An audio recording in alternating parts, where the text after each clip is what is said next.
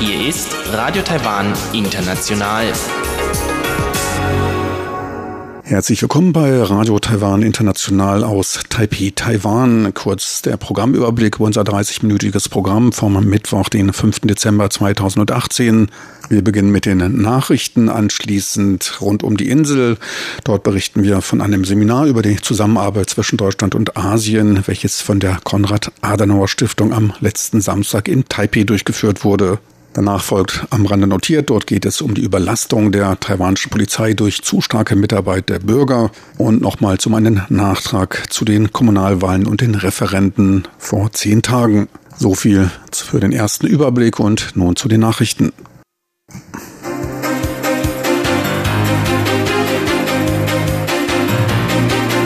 Hier ist Radio Taiwan International mit den Tagesnachrichten vom Mittwoch, den 5. Dezember 2018. Die Schlagzeilen. Atomausstiegsklausel bis 2025 nicht mehr gültig. Ausbildungsminister Jeher Englisch praxisorientierter Lehren.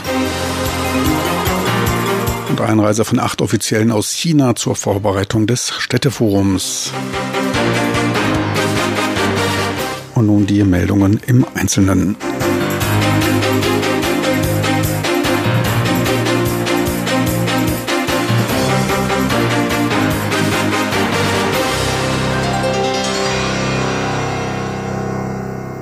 Die Klausel eines atomfreien Taiwans bis zum Jahr 2025 ist seit dem 2. Dezember nicht mehr gültig, teilte das Wirtschaftsministerium am heutigen Mittwoch mit. Man gehe davon aus, frühestens am 6. Dezember die rechtlichen Anpassungen vorgenommen und durch das Kabinett verabschiedet zu haben. Grund für die Veränderung ist das am 24. November durchgeführte Referendum, in dem sich gegen einen Ausstieg aus der Atomenergie bis 2025 ausgesprochen wurde. Laut dem Referendumsgesetz wurde das ursprüngliche Gesetz drei Tage nach der Verkündung des Ausgangs des Referendums ungültig. Knapp 5,9 Millionen Wähler, circa 60 Prozent, stimmten gegen den Atomausstieg bis 2025, gut 4 Millionen stimmten dafür. Das Wirtschaftsministerium überdenke zurzeit seine Energiepolitik und den Status der Atomkraftwerke. Innerhalb der nächsten zwei Monate werde man die Ergebnisse der Überlegungen und auf deren Grundlage über die weitere Nutzung der Atomkraftwerke Auskunft geben, teilte Wirtschaftsminister Shen Rongjin mit. Ausbildungsminister Ye Junrong sieht in allen gesellschaftlichen Bereichen Raum für die Verwendung des Englischen, um bis 2030 das Ziel der Zweisprachigkeit in Taiwan erreichen zu können. Wichtig dafür sei allerdings eine Lockerung der Lehrbestimmungen und eine Abkehr von den traditionellen Lehrmethoden des prüfungsfokussierten Auswendiglernens. Es gehe um die Integration des Englischen in alle Unterrichtsbereiche, um es zu einem normalen Bestandteil des Unterrichts zu machen. Hintergrund seiner Aussage ist die Aufforderung von Premierminister William Lai, innerhalb von drei Monaten Entwürfe für Änderungen der Lehrbestimmungen in der Ober- und Mittelstufe vorzulegen. Ziel ist es, Englisch bis 2030 in Taiwan zur zweiten Sprache zu machen. Bei den jährlichen Englischprüfungen an den Mittelschulen bestehe bei 30 Prozent der Schüler Verbesserungsbedarf. Fragen zu einer etwaigen Erhöhung der Sprachunterrichtsstunden und dessen Einfluss auf das Erlernen lokaler Sprachen beantwortete Minister Jeno ausweichend. Das Twin City Forum zwischen Shanghai und Taipei wird am 20. Dezember in Taipei stattfinden. Taiwans Festlandskommission MAC bestätigte die Einreiseerlaubnis für acht Offizielle vom Festland, darunter Liu Hui, Vizedirektor des Shanghai-Büros für Taiwan-Angelegenheit und Vizedirektor Li Ludong für vorbereitende Gespräche vom 9. bis zum 11. Dezember in Taiwan. Da die Stadt Taipei Ausrichter der Veranstaltung sei, respektierte MAC-Sprecher Chiu Dantong deren Einreise ungeachtet der Tatsache, dass deren frühere Aktivitäten nicht mit den eigentlichen Absichten im Einklang standen. Es werde zu keinem Treffen von MAC-Vertretern mit dem Shanghaier Büro für Taiwan-Angelegenheiten kommen. Das MAC werde auch keine Vertreter zu dem Städteforum entsenden, teilte MAC-Sprecher Chiu mit. Die Taipeier Stadtregierung gab an, sich weiter um eine Teilnahme von Shanghais Bürgermeister Ing Jung zu bemühen, dessen Antwort noch offen sei. Zusage erhalten habe man bereits vom Vizebürgermeister, man werde das Reziprozitätsprinzip anwenden. Die staatliche Zhongzhou-Universität wird zeitgleich ein akademisches Seminar zu Cross-Strait Friedensstudien halten, an dem auch Gelehrte aus China teilnehmen. Möglicherweise kommt es dabei zu einem Treffen mit MAC-Vertretern. Das Parlament wird bis März die entsprechenden rechtlichen Änderungsvorschläge für gleichgeschlechtliche Ehen vornehmen. Dabei geht es um die Frage, ob dafür das Zivilrecht geändert werden müsse, indem die Heiratsbestimmungen für Ehen zwischen Männern und Frauen gelten oder ein spezielles Gesetz für Homo-Ehen geschaffen werde. Das Verfassungsgericht hatte bereits darauf hingewiesen, dass auch Personen des gleichen Geschlechts ein Recht auf Ehe und die freie Wahl der Eheschließung hätten. Bei der Behandlung der Referenten, in denen sich gegen solch eine Ehe ausgesprochen wurde, sollte darauf geachtet werden, nicht die Interpretation der Verfassung zu verletzen. Zur Frage eines Spezialgesetzes sagte Justizminister Tsai Ching-chiang, dass die Interpretation des obersten Gerichtes keine Einschränkungen zur korrekten Auslegung machte, solange dieser Anspruch akzeptiert werde. Zur rechtlichen Klärung setzte das Verfassungsgericht einen Zeitrahmen von zwei Jahren. Auch nach den politischen Verschiebungen in Taiwan nach den Kommunalwahlen werden zwischen Taiwan und den USA weiter starke Verbindungen bestehen, teilte ein US-Experte der Außenpolitik mit. Es sei jedoch an China zu überlegen, ob es seine Haltung gegenüber Taiwan nach dem für China vorteilhaften Wahlverlauf anpasse, sagte David Brown, Professor an der John Hopkins Universität auf einem Seminar des Institutes für Taiwan-Amerika-Studien ITAS. Er rechne mit einer vorsichtigen Annäherung Chinas an die von der China-freundlicheren Kuomintang Yang-Partei KMT regierten Städte und Kreise unter der Bedingung des Ein-China-Prinzips. Die oppositionelle KMT gewann bei den Kommunalwahlen die Kontrolle über 15 der 22 Städte und Kreise Taiwans. Shannon Tietzi, Chefherausgeberin des Magazins The Diplomat, erwartet ebenfalls keine Änderungen bei den Taiwan-US-Beziehungen. Die Wahlniederlage könnte allerdings zu Anpassungen auf die neue Südwärtspolitik und die Ausrichtung auf die von den USA angestrebte Indo-Pazifik-Strategie führen. Das Wirtschaftsinstitut der Academia Sinica rechnet für dieses Jahr mit einem Bruttoinlandsproduktwachstum von 2,64 Prozent. Handelsstreitigkeiten zwischen den USA und China rechnet man für 2019 mit einem schwächeren Wachstum von 2,45 Prozent. Die Weltwirtschaft litt in diesem Jahr unter dem US-China-Handelskrieg, unter erhöhter Volatilität an den Finanzmärkten und wachsenden Risiken eines Abschwungs in Europa, Japan und weiteren Ökonomien, deren Wachstum nicht den Erwartungen entsprach. Im nächsten Jahr werde sich der Effekt der Steuerreduzierungspolitik in den USA abbauen, die Finanzsituation angespannter und das Wachstum durch die Unruhen des Handelsstreits sich verlangsamen.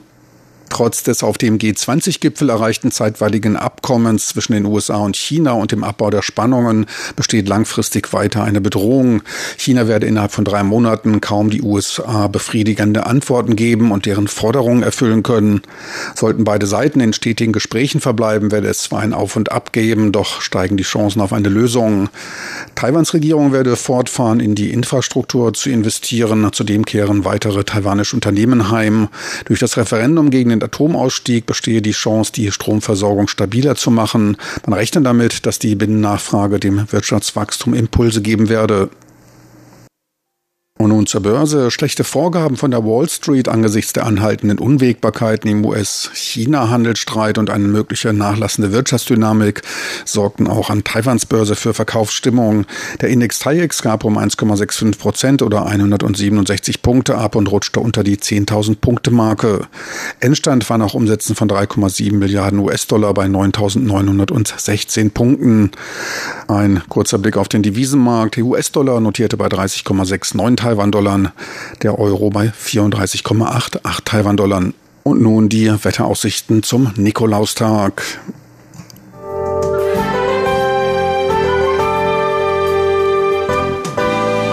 Das Wetter.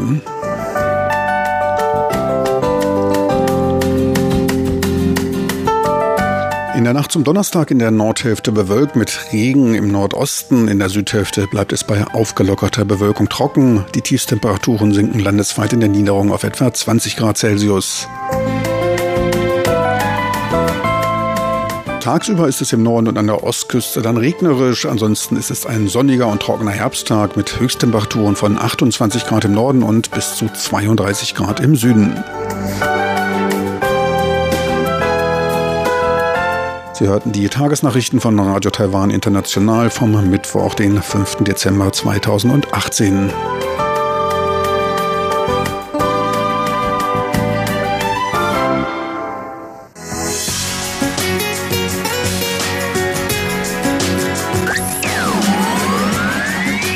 Radio Taiwan, international aus Taipeh.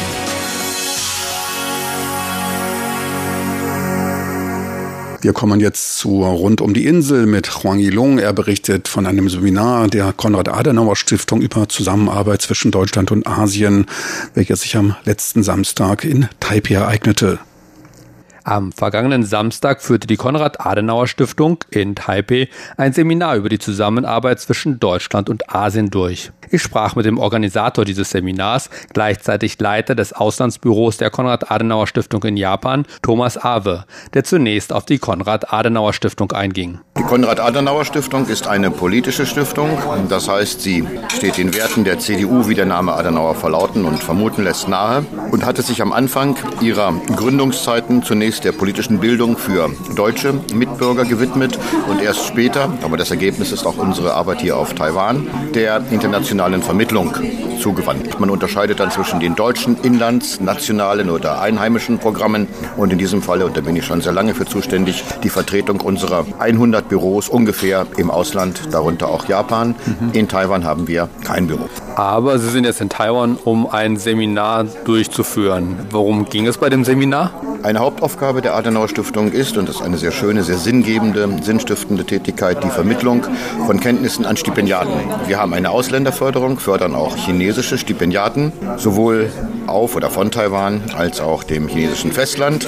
Und in diesem Falle ging es um die Verstetigung eines wissenschaftlichen Austausches auf einer lange etablierten dialogischen Ebene zwischen den Altstipendiaten, also den bereits in Deutschland geförderten und den Vertretern der Stiftung, die hier zurzeit sind und Kollegen aus dem Bereich der Alumniförderung, des DAD, des Goethe-Institutes, des Deutschen Institutes und von Referenten, die dazugeladen worden sind. Das Thema heißt Zusammenarbeit zwischen China und Deutschland, Perspektiven und Aussichten. Und warum wurde dieses Seminar jetzt in Taiwan durchgeführt?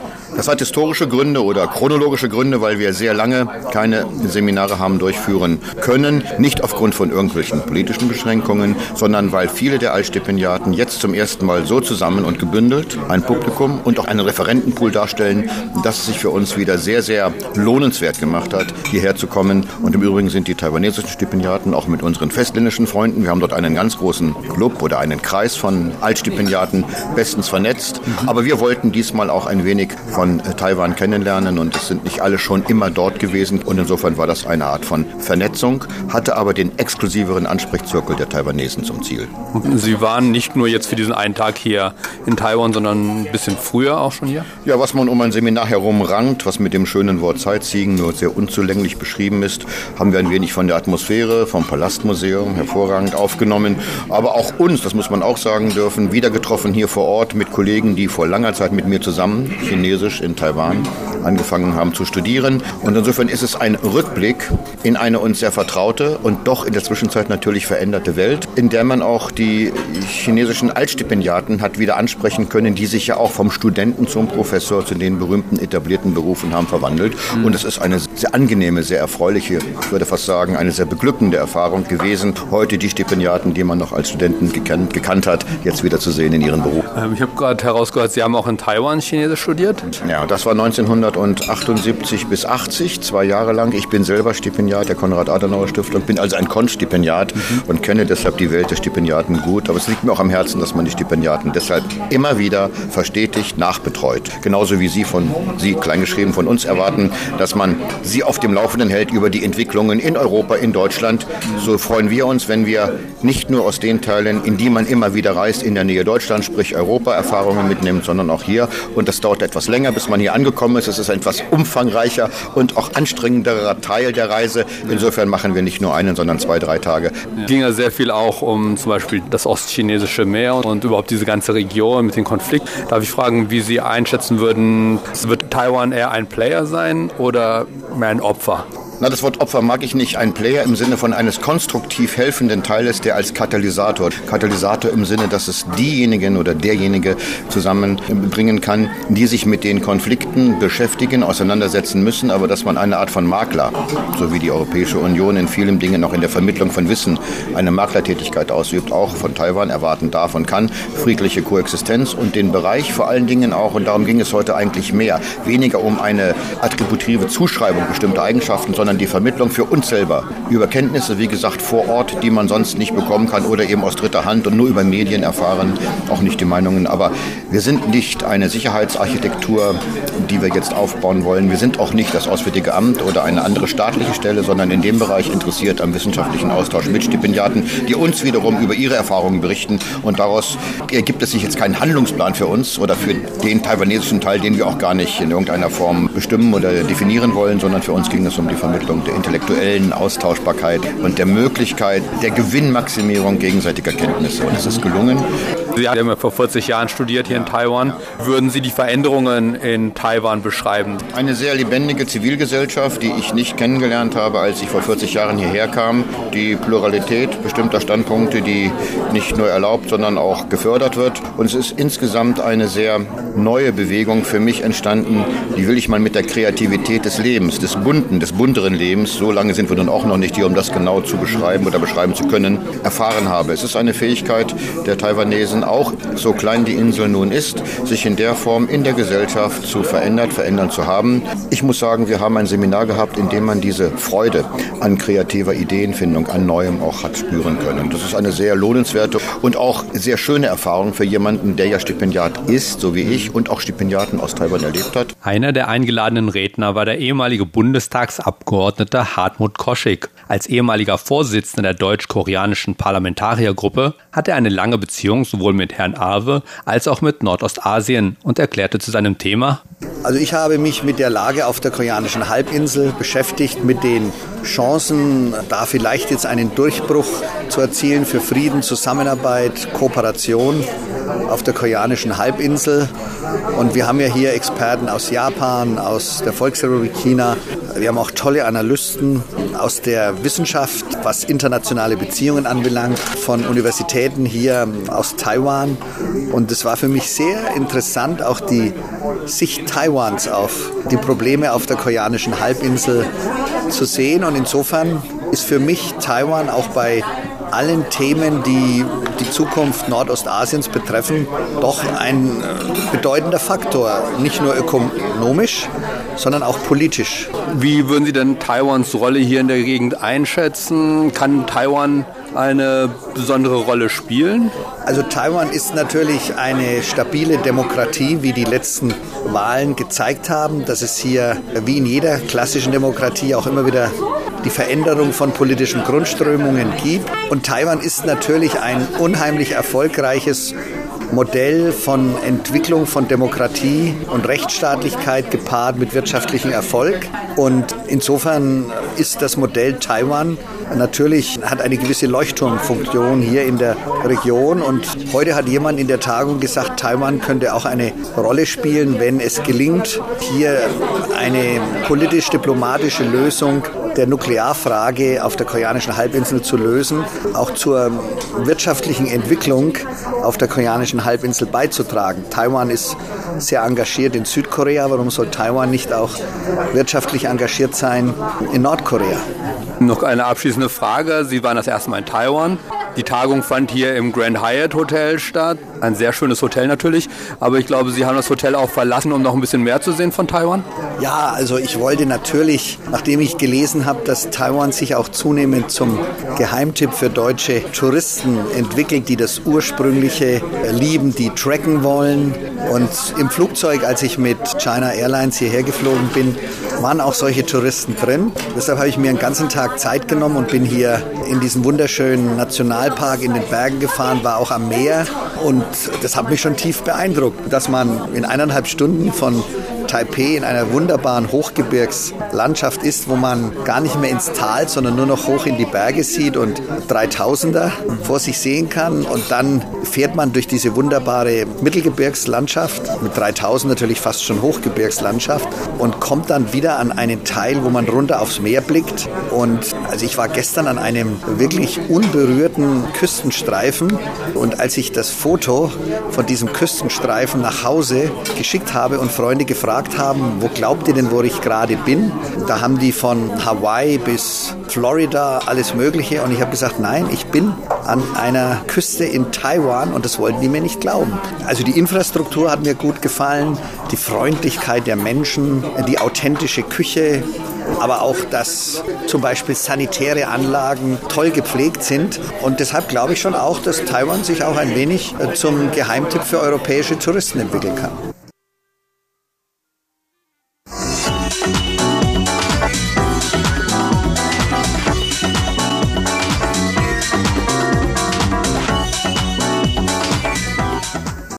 Dazu am Rande notiert begrüßt Sie herzlich Frank Pewitz. Taiwans Polizei ist überlastet, was aber weniger auf einem übermäßig hohen Anteil an Straftaten oder Gesetzesverstößen zurückzuführen ist, sondern auf übermäßiges Mitwirken von Bürgern bei der Verbesserung der Verkehrssituation. Wobei da der Grad der Objektivität schwanken kann.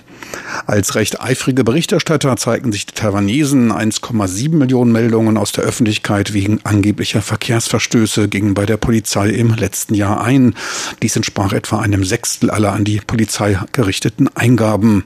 Also 10 Millionen pro Jahr sind es angesichts von 23 Millionen Einwohnern eine recht hoch erscheinende Zahl. Würde man die Loyalität gegenüber den Verkehrsregeln nach strenger deutscher Sichtweise beurteilen und dies auch noch zu Papier bringen, da würde dann wahrscheinlich kein Taiwanese mehr freiwillig zur Polizei gehen. Doch auch so sind die Hüter von Gesetz und Ordnung recht beschäftigt. 60 Prozent dieser 1,7 Millionen Eingaben betreffen so wichtigen Anliegen wie illegales Parken. Das dürfte den Arbeitsalltag da richtig interessant machen. Die Polizei berichtet insgesamt über ein stetiges Anwachsen der Zahl dieser Eingaben. Dummerweise enthalten etliche von ihnen aber nur unzureichende Informationen, die es schwer machen, diese Angaben auch noch nachzuverfolgen. Hinter anderen Meldungen wiederum stehen persönliche Fäden. Da möchten dann manche jemanden eins auswischen. Gleichzeitig hält sich bei diversen Leuten auch der Glaube, dass man für solche Meldungen vergütet wird. Da ist der Staat dann auch ein bisschen selber schuld. Diese Annahme rührt nämlich daher, dass man zur Verbesserung der Luftqualität vor einigen Jahren diejenigen belohnte, die aussagekräftige Fotos von stark qualmenden Motorrädern mit Nummernschild einreichten. Dafür stand dann ein bestimmtes Budget zur Verfügung. Anfangs wurden sogar pro Foto 500 Taiwan-Dollar, immerhin 16 Euro gezahlt. Wer damals zwei Fotos täglich einreichte, kam auch bei Annahme einer Fünf-Tage-Woche immerhin schon deutlich über den Mindestlohn. Und er wird für deutlich anstrengendere Tätigkeiten gezahlt. Kurzum, die Resonanz war enorm. Etliche sahen angesichts der zahlreichen qualmenden Zweitaktroller darin eine Möglichkeit des einfachen Geldverdienens. Und los ging es. Das bereitgestellte Budget erwies sich als nicht ausreichend. Man ermittelte, dass der beste Fotojäger die stolze Summe von zwei Millionen Taiwan-Dollar im Jahr verdiente. Die Nummer zwei war mit 1,2 Millionen Taiwan-Dollar zwar deutlich abgeschlagen, verdiente aber immerhin noch das Doppelte des Durchschnittslohnes. Das hatte zur Folge, dass man im Folgejahr dann das Entgelt für jeden Fotoschuss auf 300 Taiwan-Dollar senkte. Insgesamt erwies sich das System allerdings als nicht sonderlich effizient. Es kam zu Mehrfachfotos durch verschiedene Fotografen für ein und denselben Umweltsünder. Manche wurden immer wieder ertappt, was zumindest für mich den Rückschluss auf mangelnde Wartung bzw. mängelvertuschende Meißungen ergab. Mit anderen Worten, das Sanktions- und Korrektionssystem wies Lücken auf. Auch ich wurde schon Zeuge davon, dass man jeden jeden auch noch so qualmenden Zweitakter durch den Abgastest bekommen kann. Und dieser wird von lizenzierten, aber privaten Werkstätten durchgeführt. Letztlich schafft man damit ein System eines Perpetuum mobile, was die ohnehin unterbesetzte Polizei dann richtig beschäftigt hält. Bis zu 30 Meldungen gingen für ein und denselben Tatbestand ein, meldeten die Ordnungshüter. Etliche Eingaben wurden zudem anonym gemacht. Für Zeugenaussagen benötigende Gerichte sind sie daher nicht verwertbar. Jetzt wurden die Bestimmungen geändert. Ab Januar müssen bei Eingaben ein Identitätsausweis und Kontaktdaten beigelegt werden. Dies dürfte im Umkehrschluss bedeuten, dass alles andere in den Papierkorb wandern kann. So dachte ich vorschnell, doch dem ist und beziehungsweise war nicht so. Dies verhinderte eine bis dahin bestehende Bestimmung, die jetzt glücklicherweise gestrichen wird. Zudem müssen Meldungen innerhalb einer sieben Tagesfrist ausreichend belegt oder entsprechende Stellungnahmen eingereicht werden drücken wir der Polizei den Daumen. Beim Schreiben dieses Beitrags kommt mir nun eine Idee, wie man sich das Warten auf den Bus etwas verkürzen kann. Einfach aufmerksam an einer Straßenkreuzung die Zahl der innerhalb einer Minute festgestellten Verkehrsverstöße zählen. Fotos werde ich aber nicht machen. Die Kommunalwahlen und die zehn Referenden liegen bereits zehn Tage zurück. Ihre Auswirkungen auf die politische Landschaft als auch die Ausrichtung der Parteien hält aber an. Etliche Fragen taten sich auf, Annahmen mussten korrigiert werden. Insgesamt merkte man sowohl bei der Durchführung der Wahlen als auch bei der Betrachtung der Rahmenbedingungen, deren Struktur und Rahmen und die technische Durchführung demokratischer Prozesse noch einer ganzen Reihe von Verbesserungen bedarf. Schon im Vorfeld kam Zweifel an einer reibungslosen gleichzeitigen Durchführung der Wahlen und der Referenden auf. Anfragen nach einer möglichen Trennung der beiden Prozesse wurden laut, doch das Referendumsgesetz forderte deutlich dessen zeitgleiche Durchführung. Der in die Kritik geratenen zentralen Wahlkommission waren dadurch die Hände gebunden, ein undankbarer Job. Änderungen am Referendumsgesetz wurden erst 2017 durchgesetzt. Damals wurde das Mindestalter für Wahlberechtigte gesenkt und es auch einfacher gemacht, einen Referendumsvorschlag einzureichen. Von der Verfassung geregelte Anliegen durften dabei nicht durch Referenden entschieden werden. Enttäuscht waren darüber die insbesondere von jungen Leuten unterstützte Partei Neue Kraft, die dies als wünschenswert betrachtete. Eine etwas naiv wirkende Ansicht, den einfachen Bürger über sehr komplexe rechtliche Fragen entbestimmen zu lassen. Diese Kompetenz sollte meiner Meinung nach nach wie vor beim Verfassungsgericht bleiben. Mit den Änderungen einher kam eine deutliche Reduzierung der Zahl der für die Initiierung eines Referendums notwendigen Unterschriften. Wurden zuvor noch 90.000 Stimmen benötigt, braucht man jetzt nun für den ersten Schritt nur noch 1.800 Unterschriften. Ein leicht zu erreichendes Ziel, worüber ich schon damals skeptisch die Stirn runzelte. Wahrscheinlich wollte sich die DPP bürgernah zeigen. Aktive Partizipation der Bürger könnte das Ziel gewesen sein. Ich befürchtete allerdings damals angesichts der Protestierfreudigkeit der Taiwanese diesen geschäftige Zeiten mit einer Inflation an Referenten. Angesichts der niedrigen Zahl von 1800 Stimmen könnten theoretisch damit irgendwelche Kreise bei entsprechender finanzieller Unterstützung für reichlich Unruhe in der politischen Landschaft sorgen und die Bevölkerung und den Regierungsapparat zu ständiger Stimmenabgabe zwingen. Um ein Referendum dann endgültig zur Durchführung zu bringen, müssen seit Ende 2017 in einer zweiten Unterschriftensammlung nur noch 1,5 Prozent der Wahlberechtigten unterzeichnen, etwa 280.000 Personen. Deutlich weniger als früher, da waren es noch 900.000. Hintergrund dieser Änderungen waren diverse gescheiterte Referenden, die niemals die erforderliche Mindestteilnehmerzahl von 50 Prozent aller Stimmberechtigten erreichten. Mit der neuen Regelung ist die 50-prozentige Mindestbeteiligung nicht mehr notwendig. 25 Prozent plus eine Stimme bedeutet aber, dass mindestens die Hälfte teilnehmen müssten, um dieses Urteil zu ändern. Und wie erwartet stieg die Zahl der Referenden. Noch im Oktober rechnete man bis zu 15. Glücklicherweise wurden es dann letztlich nur 10, die aber ausreichten, um den ganzen Wahlprozess auszubremsen. Es kam zu verspäteter Stimmenabgabe. Gleichzeitig waren nach 4 Uhr, dem offiziellen Ende der Wahlen, schon die ersten Hochrechnungen zu den Kommunalwahlen für die in der Warteschlange stehenden über das Smartphone erhältlich. Ganz nebenbei, das Wahlrecht sieht ein Ende der Stimmenabgabe bis 16 Uhr vor, was aber in Taiwan bisher nie gehandhabt wurde. Dass es keine Kommission zur Begutachtung der eingereichten Fragen mehr gab, das bemerkte man an den Fragestellungen, die teils etwas manipulativ und des Öfteren schwer verständlich waren. Stimmen zu Anliegen abgeben zu müssen, die schon erledigt waren, wie es beim Baustopp für ein Kohlekraftwerk der Fall war. Das war noch das kleinste Problem, dass aber auch verfassungsrechtliche Punkte in Frage gestellt wurden, wie es bei der gleichgeschlechtlichen Ehe der Fall ist. Das ist bedauerlich und auch vielsagend über die mangelnde Reife des Verfahrens. Immerhin wurde die gleichgeschlechtliche Partnerschaft bzw. das Recht auf Ehe für alle vom Verfassungsgericht abgesegnet und für die rechtliche Ausgestaltung ein Zeitrahmen von zwei Jahren gesetzt. Ein Punkt, der auch einige Tage später auf einem internationalen Forum für Freiheit und Demokratie von Bruce Notz, dem Geschäftsführer einer NGO, scharf kritisiert wurde.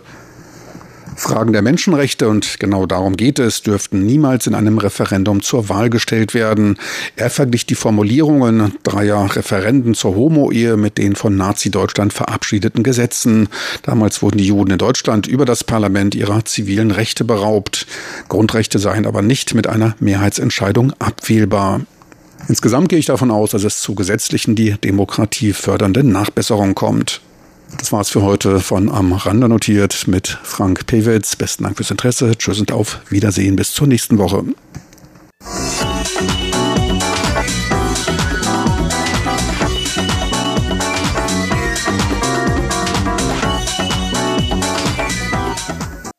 Sie hörten das halbstündige deutschsprachige Programm von Radio Taiwan International vom 5. Dezember 2018. Unser aktuelles Radioprogramm und weitere Sendungen können Sie im Internet auch on demand unter der Adresse www.de.rti.org.tv hören. So viel für heute. Es verabschiedet sich von Ihnen Frank Piewitz.